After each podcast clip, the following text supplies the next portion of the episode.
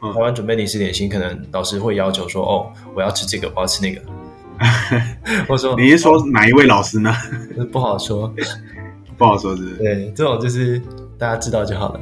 老师可能会说：“哦，你没有耳机，好可怜哦。”我不知道是哪个老师，我不说了，太过分了吧？太过分了。哪一位老师啊？哪一个老师会说学生没有买新的 iPhone 很可怜的啊？我不知道了。啊，不要偷丑了。没听说，没听说。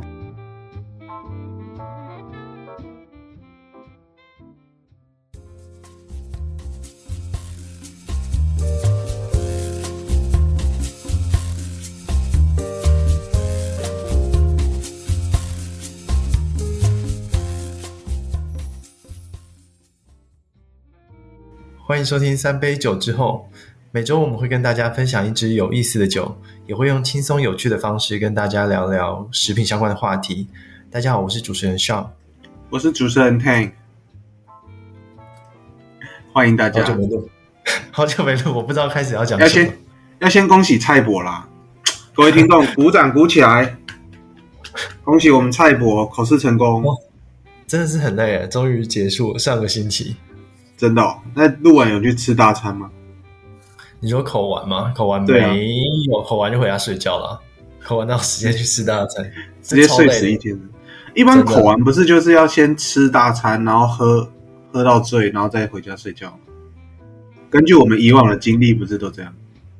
没有，我整个三天吧，三天还是四天，我都只觉得超想睡的，每天都超早睡，好可怜。对啊，因为我口试当天五点起床吧，睡不着是不是？就前一天晚上就没有睡。哎，也应该说我是很早睡，然后就很早起，起来之后就也不算说特别紧张，但就是会有一个有有一个东西在那边，就觉得好像要赶快解决它。对啊，然后因为开车到学校就怕没有地方停，所以特别早到学校。我口试时间是下午一点，大概早上十点多就去了。那都不用准备什么东西哦？要准备就跟台湾一样，口试一定是要准备一些零食点心。但是我觉得比较好的是说，像台湾准备零食点心，可能老师会要求说：“哦，我要吃这个，我要吃那个。”我说：“你是说哪一位老师呢？” 不好说，不好说，是？对，这种就是大家知道就好了。老师可能会说：“哦，你没有耳机，好可怜哦。”我不知道是哪个老师，我不说。太过分了吧！太过分了。哪一位老师啊？哪一个老师会说学生没有买新的 iPhone 很可怜的啊？我不知道了。啊，不要偷丑了。没听说，没听说。总之就是在台湾，好像通常准备越多越好吧。我记得我们当初也是准备一个点心盒，要准备水果，准备超多东西，还让学弟妹帮我们一起准备。还有不同饮料不是吗？我记得是，就根据各个老师。哎，还是我们都有准备咖啡、茶水、果汁，全部都准备，都有啊，全部都准备，对不对？对啊。那在这边的话，我老板特别跟我说，你不要准备太多，因为准备太多，呃，大家也没有那么多时间，毕竟是中午之后大家吃完午餐，所以你就准备一个小点心，因为小点心主要是因为口试时间很久，大概三四个小时，怕大家有肚子饿，所以稍微准备一点小点心，再加上就有点是有点 free food 吸引其他人来听这样。结果我我发现根本就不用，嗯、因为其实在，在怎么讲，在在那个公告上面根本就没有写说我们有 free food，但是超级多人来，很可怕。老师原本跟我说，他就他就一张小桌子，他说不要买超过小桌子的，怎么讲那个空间可以放得下的东西。那我就买去 Costco 买了什么饼干啊，那种超便宜的饼干，然后买一些 cracker，、嗯、买一些。呃，咖啡，我问老师说要不要特别准备水或果汁，他说哦，不用准备咖啡就好了，那也不用太多。我就说那大概抓几个人，他就说哦，我们口尾总共五个人，加他五个人，然后再加上我们自己实验室的人来听，我大概抓个十人份的食物就好了。我就我就十人份也不少了，但其实还好，因为 Costco 他卖的怎么讲，Costco 的一份就是、哦、都比较分量都比较大。对，所以我等于说，饼干买一份，cracker 买一份，然后咖啡买一份，然后我自己还多准备了水果，就这样，我就带去。结果、嗯、口试当天教室爆满，真的坐不下，我是傻眼。代表你很有名是不是？完全不是，大家都要来听，还是是因为 free free food 的吸引力？有可能是 Free Food 的吸引力，也有可能是我们老板的吸引力。他他好像本来在西上人缘就很好，大家就想说，哎，来听听看老板的学生口试是怎么样。然后好像也有就是因为很久没有博士班的口试了，很多人是来看看说博士班口试到底是怎么样。OK 啦，OK，对，大概是。还是恭喜啦！啊，真的是你终于读博班不容易，像我就没有勇气去。你可以啊，不行，我扛不住。已经谈太久了，扛不住。你博班继续谈，没有啊？你就不要，你是想说到国外念吗？还是在台湾念？如果念的话，要看念哪一类。这部分可能后续你可以再再跟大家分享。念哪一类？你要你要考虑念念不念博班？对啊，就是看食品还是非食品啊。我觉得这个会有蛮大的差异。嗯嗯，好啦，那恭喜你，我今天准备了。先跟你干杯啦！好，我先，然后再来介绍一下我们准备了什么。好，Cheers，Cheers。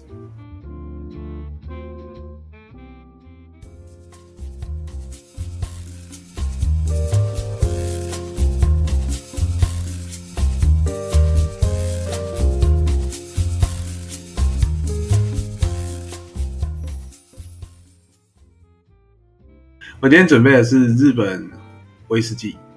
哦，水油桶威士忌，还记得那一瓶吗？你说的是吉瓦是水油桶吗？没错，没错。哦，你竟然买到了，太厉害了。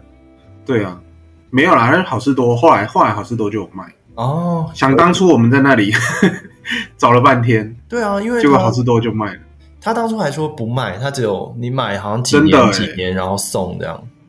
真的，害我们还是在跟那个 argue 很久。对啊，结果好事多就卖了。也不贵，一千出头哦，真的哦，那我应该请他们帮我带来，嗯、因为我真的是蛮喜欢那一只的。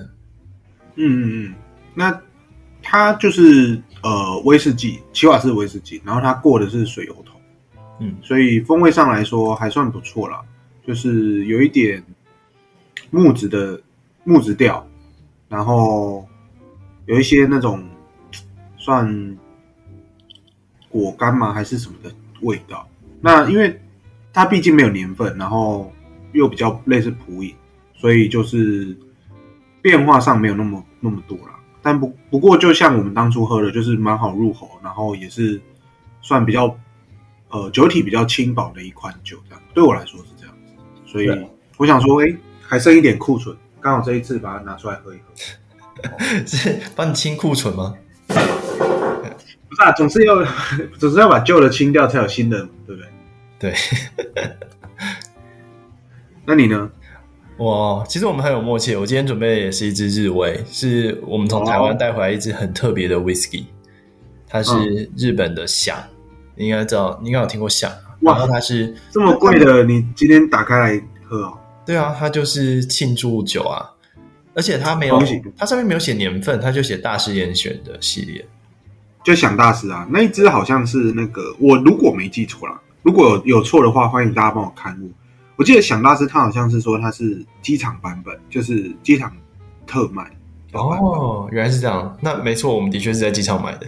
然后它瓶子超级漂亮，它瓶子就是樱花配合樱花季的那种季节限定款。哦，所以你买到的是樱花的版本，我的好像是比较一般的版本。哦，OK，他他当初两个都有卖，但因为樱花的版本超级吸引，我们就就买了。可是它价格也是季节限定，所以不便宜啊。三千多块，对，但是日威以响来说啦，就是日威的响，它现在价格都上去了。我记得十二年还是八年都要破万哦，都是像炒起来的嘛。但其实喝起来也是不错哎，是不错啊。但是以那个价格来说，就是在买的时候下手的时候就会有，尤其像我们这种小资族，你知道，会犹豫一下，就会比较犹豫。对啊，对啊。可以考虑到的是，威士忌本来就是可以喝很久的酒，所以好像也还好。嗯嗯，是吗？可以喝很久吗？可以吧，我是可以。看对谁吧，我是可以的。对我们某些朋友来说，他可能喝蛮快的。不说是谁了。欢迎以下朋友先来先来报名，我们之后邀请你来上节目。没错。啊，那我要讲的是这个响的风味它，它我喝起来它非常的饱满。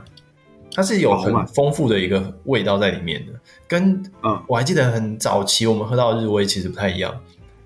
就最一开始的日威，它口感上比较清淡，然后也比较，喝起来有点水水的感觉。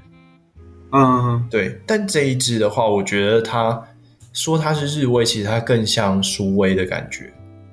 嗯嗯嗯，它有点像是我在台湾当时喝到的皇家礼炮的那个口感，或者是我我该怎么讲？我喝过舒格登、皇家礼炮，然后呃麦卡伦这些结合起来，就是这支响的感觉。哦，这样你给他的评价很高哎，是吗？不过它它更顺口，它比我刚刚提到的那些舒威还要更顺，因为基本上你想什么舒格登，它已经是台湾人最可以接受最顺的了。可是这一支响，我觉得它更顺，它是真的完全不会挡住你的喉咙的那种感觉。可以寄一支来我家吗？谢谢，谢谢蔡。那那个钱也麻烦先汇过来。哎呀，以你我们的交情，对不对？谈钱伤感情，没问题。那你给我机票钱，我就给你日维。不是，我只要酒，你不要回来，没关系。你要酒，我要机票。可能没办法。啊，总之这支我有我我试了两个喝法嘛，就是嗯，刚刚那一杯我先是没有没有加冰块直接喝，那我后来加了冰块，又稍微喝了一小口。我觉得加冰块之后，它整个甜味又被带出来，所以我觉得是一个大家都可以接受的一个威士忌的风味，即使是不喜欢威士忌的人也会喜欢的。嗯，对，那听起来也是日本威士忌，应该蛮是不是蛮配那个、啊、日本料理的？我上礼拜才去吃，对啊，吃日本料理吃到饱，吃那个欣叶日本料理哦，蛮爽的，好久没有这么爽吃生鱼片了。好爽！你最喜欢吃什么生鱼片啊？鲑鱼啊，鲑鱼。你也知道，台湾人对鲑鱼就是有一种莫名的喜好。对，上次还有那种鲑鱼之乱，不是吗？对啊，就一堆什么取名鲑鱼的，莫名其妙。对啊，而且还缺货，好扯哦！真假？之前那一阵子有卖到鲑鱼缺货。对啊，它好像是什么生产季节的关系吧？过于缺货是，好扯哦。就不过就是现在，你知道，就是我听说啦。现在好像有机改鲑鱼的出现，它可以去就是缩短它的生长期，可能之后我们就可以不会因为这样子，不会因为季节的关系就可以是一年四季都吃得到鲑鱼了。哦，听起来还不错，因为原本鲑鱼好像就有分养殖的和野生的嘛，养殖的本来就已经克突破了一点这种生长季节的限制，那如果再加上这个机改的技术的话，感觉又更可以，就像你说的，一年四季都吃得到鲑鱼。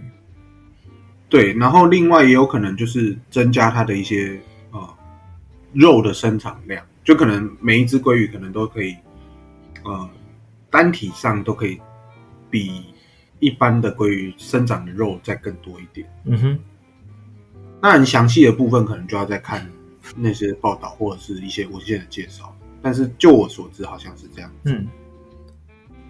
那对于基改的话，因为其实一般民众对基改会有一些顾虑嘛，会觉得基改食物好像不健康啊，或是呃，对于一些安全性会有危害。对这方面你有什么研究吗？嗯，可能大概跟大家讲一下机改这件事情吧。就是当初的机改主要好像就是因为针对呃粮食危机，然后人口逐渐变多嘛，大家粮食需求不足，那。呃，为了增加这些，比如说水稻啊，或者是小麦这些作物的适应环境的那个程度，所以他们把一些，比如说耐干旱啊，或者是抗炎性的这些，在其他作物上的这些特征，把它转植到呃，比如说小麦或者是玉米或者是水稻这些作物上面，那去增加这些作物的耐受性，这样子。那另外也有一些就是增，比如说把一些抗杀虫剂啊、抗除草剂的这些基因，然后再把它转植进去，主要是透过这样子的方式去增加这些呃作物的耐受性。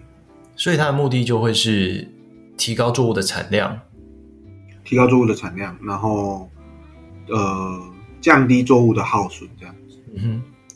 就等于说，如果农民使用这种机改的作物去去种植的话，它可以每单位可以收成更多的东西，然后可能它要投注上面，像刚刚如果说抗旱的，就它受天候限制会比较少。对，嗯，那那这样子，这个机改的作物，就像刚刚说的，它对人体的健康会不会有什么样的影响，或是它呃在社会大众上，你觉得会不会有什么疑虑啊？目前来说的话，就是对于环境来说啦，对于环境环境来说的话，大家的疑虑就是第一个是它，呃，因为抗药性增加嘛，耐受强，耐受性增加，所以可能大家对于呃除草剂的施或者是一些呃农药的施加量就会变多，因为你可能呃它抗抗药性或耐受性增加，那你就会。变得比较没有节制的去施加这些除草剂，很有可能在收成上，你这些作物的这些农药残留就会相对比较多。那另外一种是对环境的危害，就是呃，因为它的本身它的一些抗性比较高嘛，所以它可能就会跟本来原有的在地的一些物种去做竞争，那它就会很容易变成优势种，那很有可能就会呃并吞掉其他。本来原生种作物的一些生产的，呃，原生种作物的一些栖息地，然后就会变成呃优势种入侵。就是优势种入侵的话，它可能就会呃造成生物多样性的破坏。就你会去侵占这些原生种的一些栖地，然后可能降低这个地区的一些生物多样性。嗯哼，那就会，那另外一个就是，比如说当你碰上一些。因为你你变优势种嘛，那你的这些呃特性或者是这些都很均一的话，你可能碰上一次的天灾或者是虫害，那有可能一次就会全部被呃扑灭。就因为你的多样性降低了，嗯，所以你可能面临一次灾害的时候，你可能就会一次性的被扑灭。这是在机改上目前在环境上比较被顾虑的地方。你说，我好奇的是说，就是你刚刚说物种多样性的问题，那可是问题是我们现在如果讲的是农作物的话，基本上在这一片田上面，我就是种植这样的一个物种，其实不会有物种多样性的问题啊。甚至如果说假设这个水稻，以水稻为例好了，假设这个水稻它成为了一个优势种，呃，一个优势的水稻，它在这片田上生长，那让杂草都不用不能生长的话，是不是更好？你甚至不需要使用除草剂。是没错，但是大家比较担心的就是，好，你今天这一片田上都是长满了所谓的这样子的水稻，那今天当有一种病虫害去呃可以危及到你这个水稻的时候，你会所有的水稻全部都挂掉。那如果你今天呃它不是这么优势的种的话，它可能你的田里面可能有 A 这种水稻，那也有可能有 B 的变种水稻，那它在抵御这些病虫害的时候，可能 A 会死掉，那 B 会活下来，因为它不是优势种，就是 A 不是特别优势的种，它可能会有 A、B、C 这种很多竞争的种的，就是它会自体因为呃演化啊，或者是因为那个自体本身的一些突变，或者是为了适应环境，然后它会去它会去产生不同的变种。目前好像比较担心的是这样子。OK，那那这些对于人体的健康，刚刚讲到是环境方面嘛？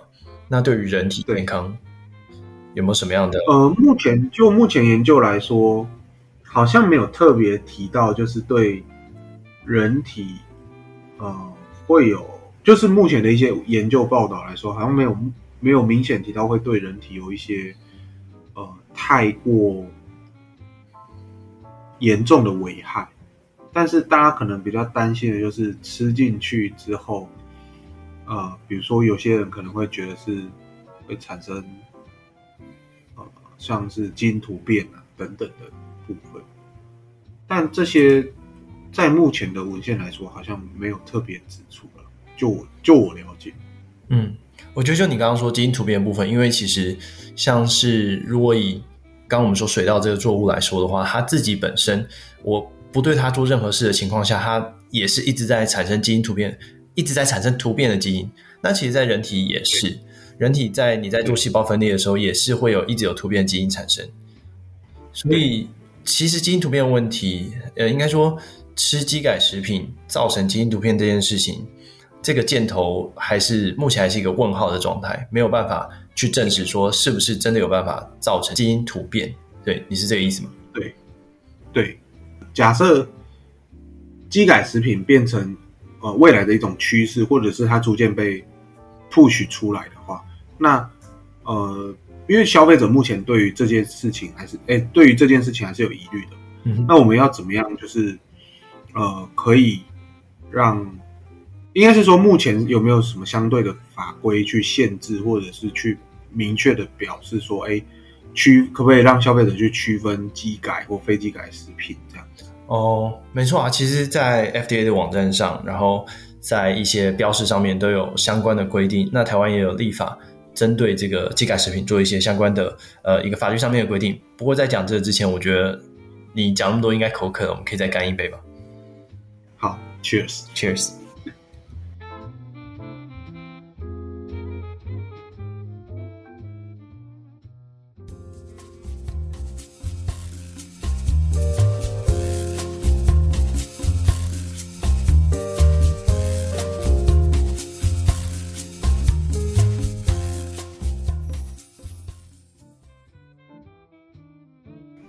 们讲到食品标示、基改食品标示的问题嘛，啊、那其实根据 FDA 网站上面说的，他、嗯、说基因改造食品是利用基因工程技术改造食品特性，例如就像你说的，呃，它可以抗旱啊、抗盐啊，或者是它可以增加生长速度，像我们刚刚说的鲑鱼，那改善营养价值，还有一些延长保存期限啊，比较呃容易可以拿来加工这样子的一些性质，它可以改善这些性质。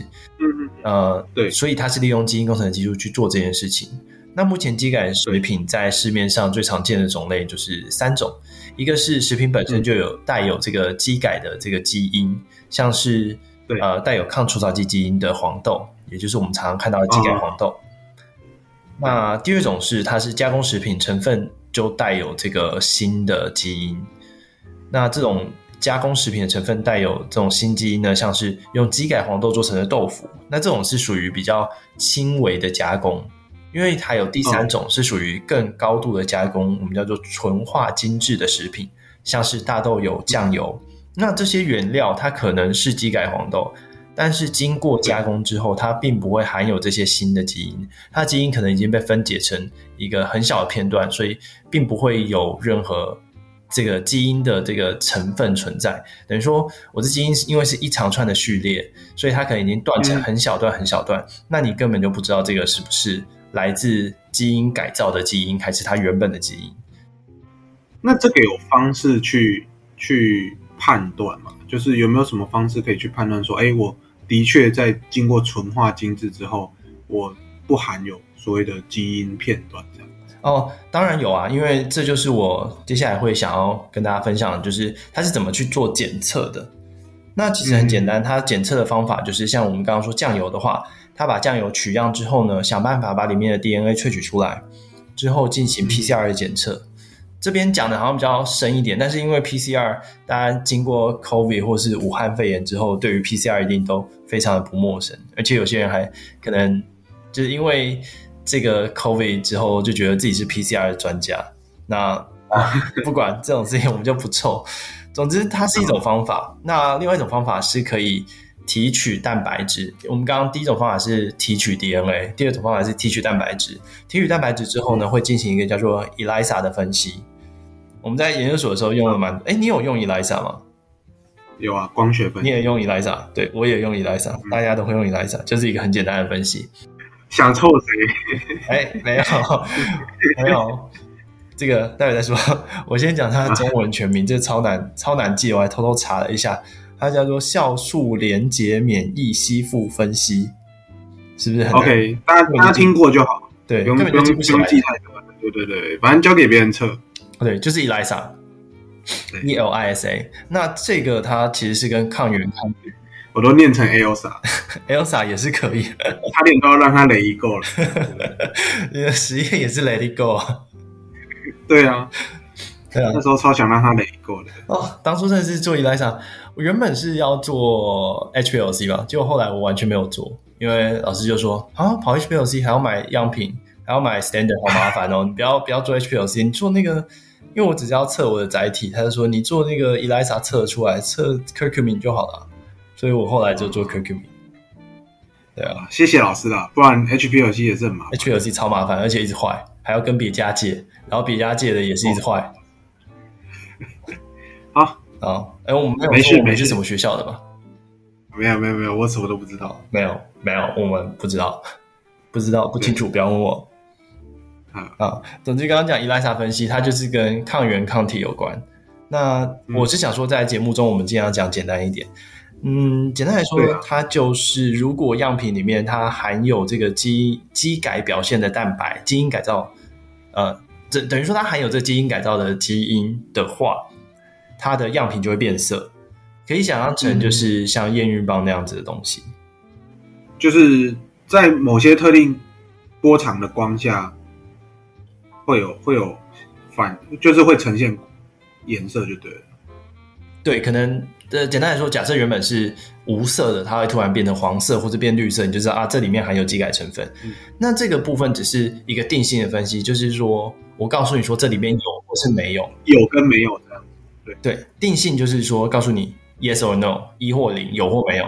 你如果变色，你只知道这个有，但它里面有多少呢？因为根据标示的话，政府其实有说，它如果你是非故意掺杂这个基改作物含量少于三 percent 的话，它就可以标示成非基改。对，所以有可能测出来，哎，有，可是它定量分析之后发现，哎，小于三 percent，那可能是非故意掺杂，它就可以标示非基改。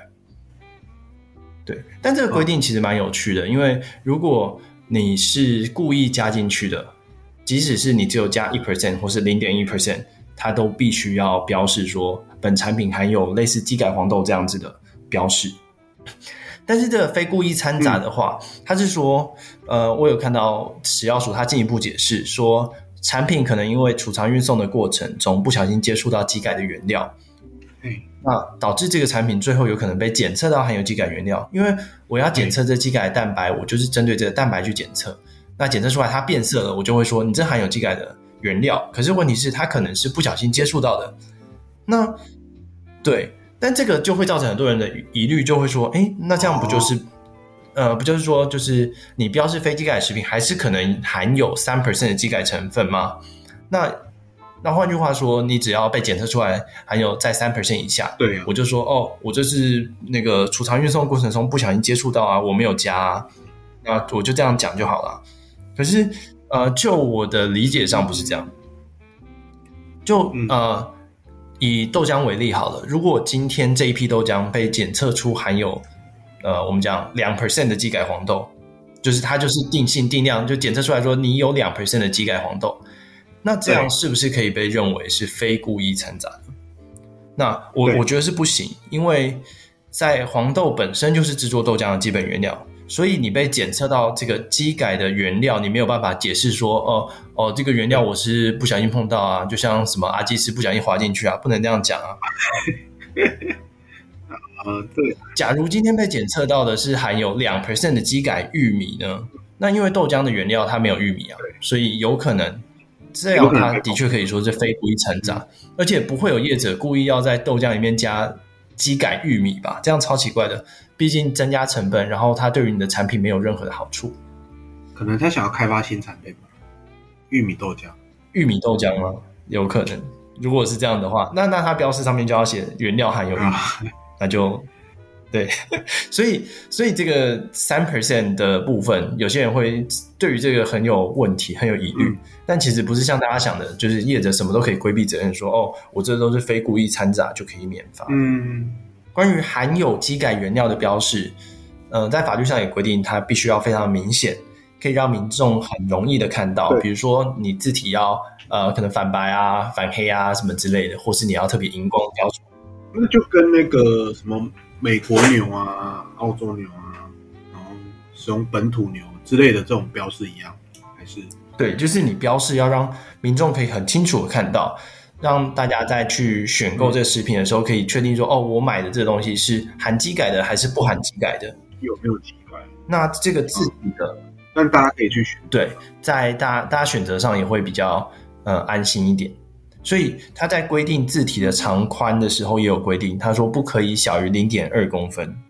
就是每个字的长宽不可以小于零点二公分，所以如果今天哪一天心情不好的话，你可能去什么超市啊、全联之类逛一逛，你就记得带一把尺，嗯、或是带一个卷尺，去量，对不对？量，看谁标示太小要被罚，你就检举。我跟你说，不用带尺，iPhone 有一个功能，它可以直接量那个的等长。哦，真假的？我不是 iPhone，对啊，对不起，它有测距仪，就跟你说要换，我就很可怜啊。连耳机都没有，是不是？没有。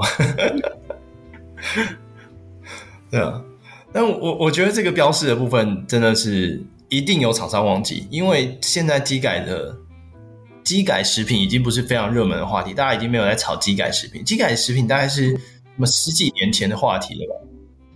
我觉得会比较故意忘记吧。你说真的忘记，他他就加了，那他怎么会忘记这件事情？尤其你又是比如说黄豆或者是玉米这种，蛮有可能是基改原料的的部分。对啊，我我相信不会故意忘记，应该是不小心。因为标示这东西真的是时常在变。以我之前有在某间食品公司呃做过标示这件事情来说的话，嗯、我我当初做的标示被退了超多次，都是因为字体啊。或是字的大小啊，或是字的位置啊不对，或是你原料少标的一个东西，这、哦、这个东西超级麻烦的。哦、尤其是在食药署，我忘了几年前吧，他就是推了一个 Clean Label，你把所有东西都需要全展开、哦、标示出来。对，Clean Label 这个可以之后再跟大家谈啊。它就是去减少一些食品添加物，但这个东西真的是蛮见仁见智的，因为食品添加物的添加跟那个 多寡。有一些有一些好，有一些坏啦。那这个部分就后面再跟大家详谈。对啊，有一些特别的规范在，而且食品添加物，你所有东西都 clean label 出来，到底是好还是不好？我觉得这也是值得打上一个问号的。因为你把所有东西都展开，让民众看到说，哦，我这里面原来含了这么多东西，可能会有点担心。可是这个担心是不是真的必要的担心，还是是多余的？我觉得这是我们可以找一集来聊的话题。嗯，而且其实包含国外跟国内的一些 clean label 的定义跟呃添加剂的量，还有添加剂的使用也不太一样。这个后面就再再另外辟一集吧，这样我们又可以再多一集了。耶，Yeah. 没错，直接找到主题。那但我觉得可以偷偷先、哦、先报一点小小的，比如说在食品标识上常常看到抗坏血酸，大家会觉得很紧张，就是不知道是什么东西，但其实它就是。维他命 C，维他命 C，对，或是生育醇。为什么不能写维他命 C 呢？真的是，那就不行啊！这规定是不行，因为它啊，这等食品添加物的时候再讲好了。对啊，对啊，不要现在就把所有东西都讲完。真的，不然我们就我们就做到第五集就好了。就大家再见，做到第五集，大家再见。OK，那所以讲了这些，那就是主要就是真，可能目前来说，以目前大家来说啦，就是就学术跟一些文献上指出，就是对呃基因改造作物或基因改造食品，对目前来说，对人体来说，目前没有太明显的危害或者是风险存在，也有可能是使用的时间。哦，可能就比如说近二十年，那可能还需要累积一定的数据。那另外就是可能在食品标示上，后续如果要引进，因为目前台湾是还没有开放任何种植食品，哎，不，还没有开放种植任何机改的作物或食品。目前好像就是先开放呃进口这样子，进口使用当做原料。所以这部分可能后续如果呃，比如说机改鲑鱼啊，甚至我刚我看那个新闻，它好像还是有写有有增加 GABA 的那个机改番茄，蛮酷的。嗯，讲到 GABA，我还记得之前我们有一个同学特别就是在做 GABA 吧，一天到晚做 GABA。对啊，就增加 GABA，对对，那时候做那么辛苦干嘛？直接机改多快，直接毕业。机改可能更难毕业啊。我觉得我们做加工比较好毕业哦。啊，那所以所以就是这部分可能就之后标示要再标，就是可能之后进来之后要标示吧，就让民众有选择权了。嗯，对我觉得在法规上标示上面它一定是会有规定的，所以呃，民众在于选购，就是你在。选购说我我现在买的东西是不是含有机改成分？这个部分食药署它的规定其实蛮严格的，所以不太不太需要担心你买到一个东西，它并没有标示它含有机改成分，但其实它含有机改成分。所以这、嗯、这个问题我倒是觉得不用担心。只是像我们刚刚一开始讲的，就是机改是不是真的会对人体造成健康？这个箭头我们要打上一个问号。就目前来说，好像没有特别有相关的那个。对，没有没有研究去没有研究去证实这件事情，就是证实说你吃基改的食品吃多了会造成人体的基因被改造或是基因突变，没有一个研究去证明这件事情。那当然也有一些阴谋论者会觉得说，你应该知道美国这个基改很有名的公司叫孟山都嘛？孟山都，对，那有可能是呃，基本上这些对他们有利的，呃，毕竟他们是就是一个基改公司。哎，他们是基改公司，农药公司还是什么？生技公司，生技公司。总之，这个生技也是也是卖农药，就类似除草剂。对，所以他们有可能就是使用对他们有利的研究，毕竟他们钱多。呃，这个研究的部分，我觉得这也是一个、嗯、大家看到研究不用完全相信，就觉得说这个研究我就一定要相信，因为其实不管是任何人有在工作过的都知道，出钱的是老大。所以出钱，他要你做一个研究，你他希望是怎么结果，你最好要做出那个结果，不然就没有钱。嗯，对啊。但也不是说大家对于什么东西都必须要怀疑，就是怀疑这个事情是不是是是不是假的啊？这样子活着太累了吧？嗯，就人生短短，对，不用这么辛苦，所以再喝一杯。对啊，喝喝多喝。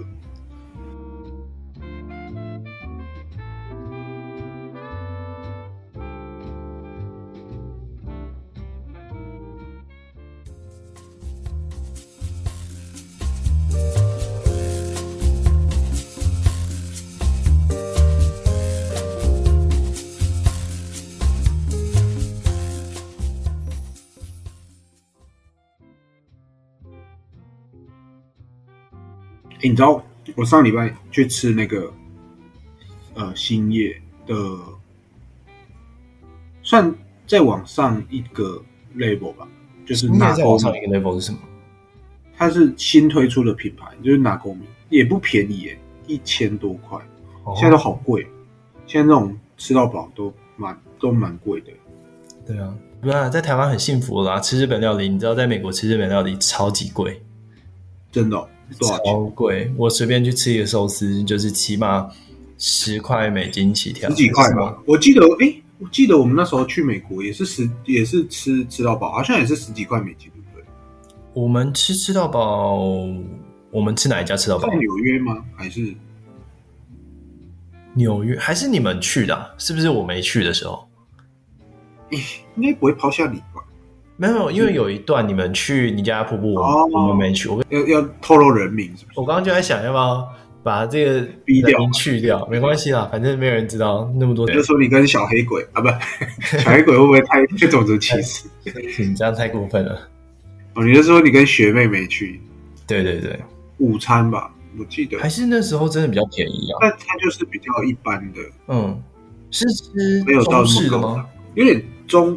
中日式的，嗯嗯嗯，没有你，我我知道的是中式的有可能是十几块，但如果你吃的是日式的，应该没有日式吃到饱，有的话也大概三十块起跳。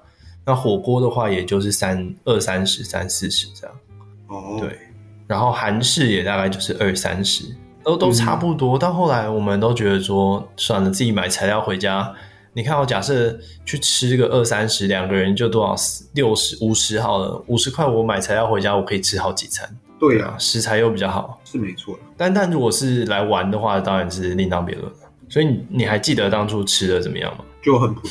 那高级新叶呢？还不错诶、欸，其实我觉得，而且主要是它它可以吃十一点半到三点，三个半小时，好久哦。时间还蛮宽宽裕的，然后你就可以就不用短时间内塞那么塞那么。它里面应该有附一些什么啤酒、调酒之类的吧？有调酒啊，很多调酒。你喝了什么？还记得吗？哦，嗯，忘了。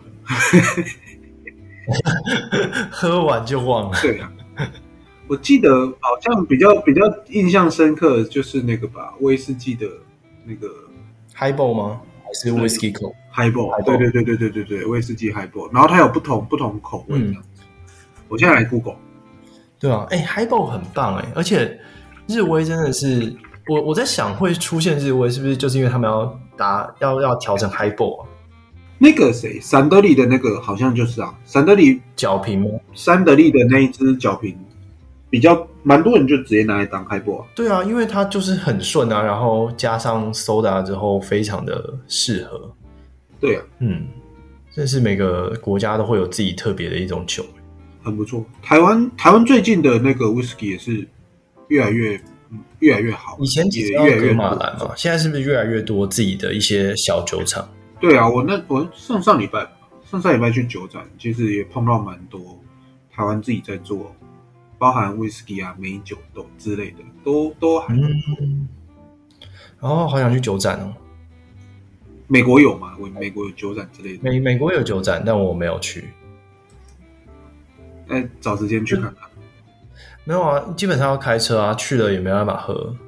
而且在这边，在美国要买到 whisky，嗯，因为我们都是喜欢 whisky 的人嘛，在这边买苏威太贵了，日威也很贵。Bourbon 啊？对啊，Bourbon 我自己就真的还好。哦，不错啦，就是因为你知道新桶的味道就特别强，我就在、嗯、还在习惯这东西。我自己家里还有一支 Rye，一只 Straight，然后。Bourbon 的话还没买，应该要买一支，可以可以尝试看看啦。那你对啊，如果受不了那个味道，你就把它，比如说调成 Highball 啊，或者是其他方式。哦，那种就是调 Whisky Coke 吧，因为 Highball 它的味道会太强。啊，你可以去买冬瓜茶，冬瓜威士忌。哪买到冬瓜茶啊？买不到吗？买不到。去亚超。哎，搞不好可以哦。但因为我本来没有在喝冬瓜茶，就没有特别去找。哦。因为我记得冬威是我们那时候调酒的那个什么什么调酒的冬瓜威士忌啊，我们那时候不是，哦，然后毕业的时候，对啊，对啊，哎，然后来讲讲我们之后下一集是要找人来啊？哎，我在想是不是第五集之后还是哎还要继续录吗？还是就先这样？那我们要先说拜拜吧？嗯，要先说拜拜。好啊。好啦，今天录到这里也差不多了。我、嗯、不知不觉录了四五十分钟，好可怕！好久，为什么要录那么久？不过剪一剪，可能跟大家见面的时间大概只剩三十分钟。对，可以可以请大家再回馈给我们，大概多少时间你们听起来比较不错？因为我们怕有的时候录的时间太长，或者是太短，可能怕大家听不过瘾，我们之后就录长一点。对啊，或是大家有。哎，或或者，搞不好有人特别喜欢我们之前那种，像我的英语小教室，还有你的台语小教室，搞不好大家特别喜欢。也可以我之后可能会再多一些，呃，再收集一些素材，再看看有没有别的短片系列。对啊，哎，你那个其实蛮有趣的。你有想说是做就是台语小教室吗？这样子有在考虑这个。哎，我等一下先先把它，我们先做 ending 好了，然后我们再再还是因为我怕录录到晚。那就、哦、好，好，我们先 ending 好了。嗯，好，那今天就这样喽。那下次的话，呃，不，今天就先 这样。那下次再找其他题目跟大家分享。对啊，这么舍不得说再见吗？对啊，大家有想了解或者是有想知道的，也都欢迎来信来讯跟我们说。拜拜，拜拜。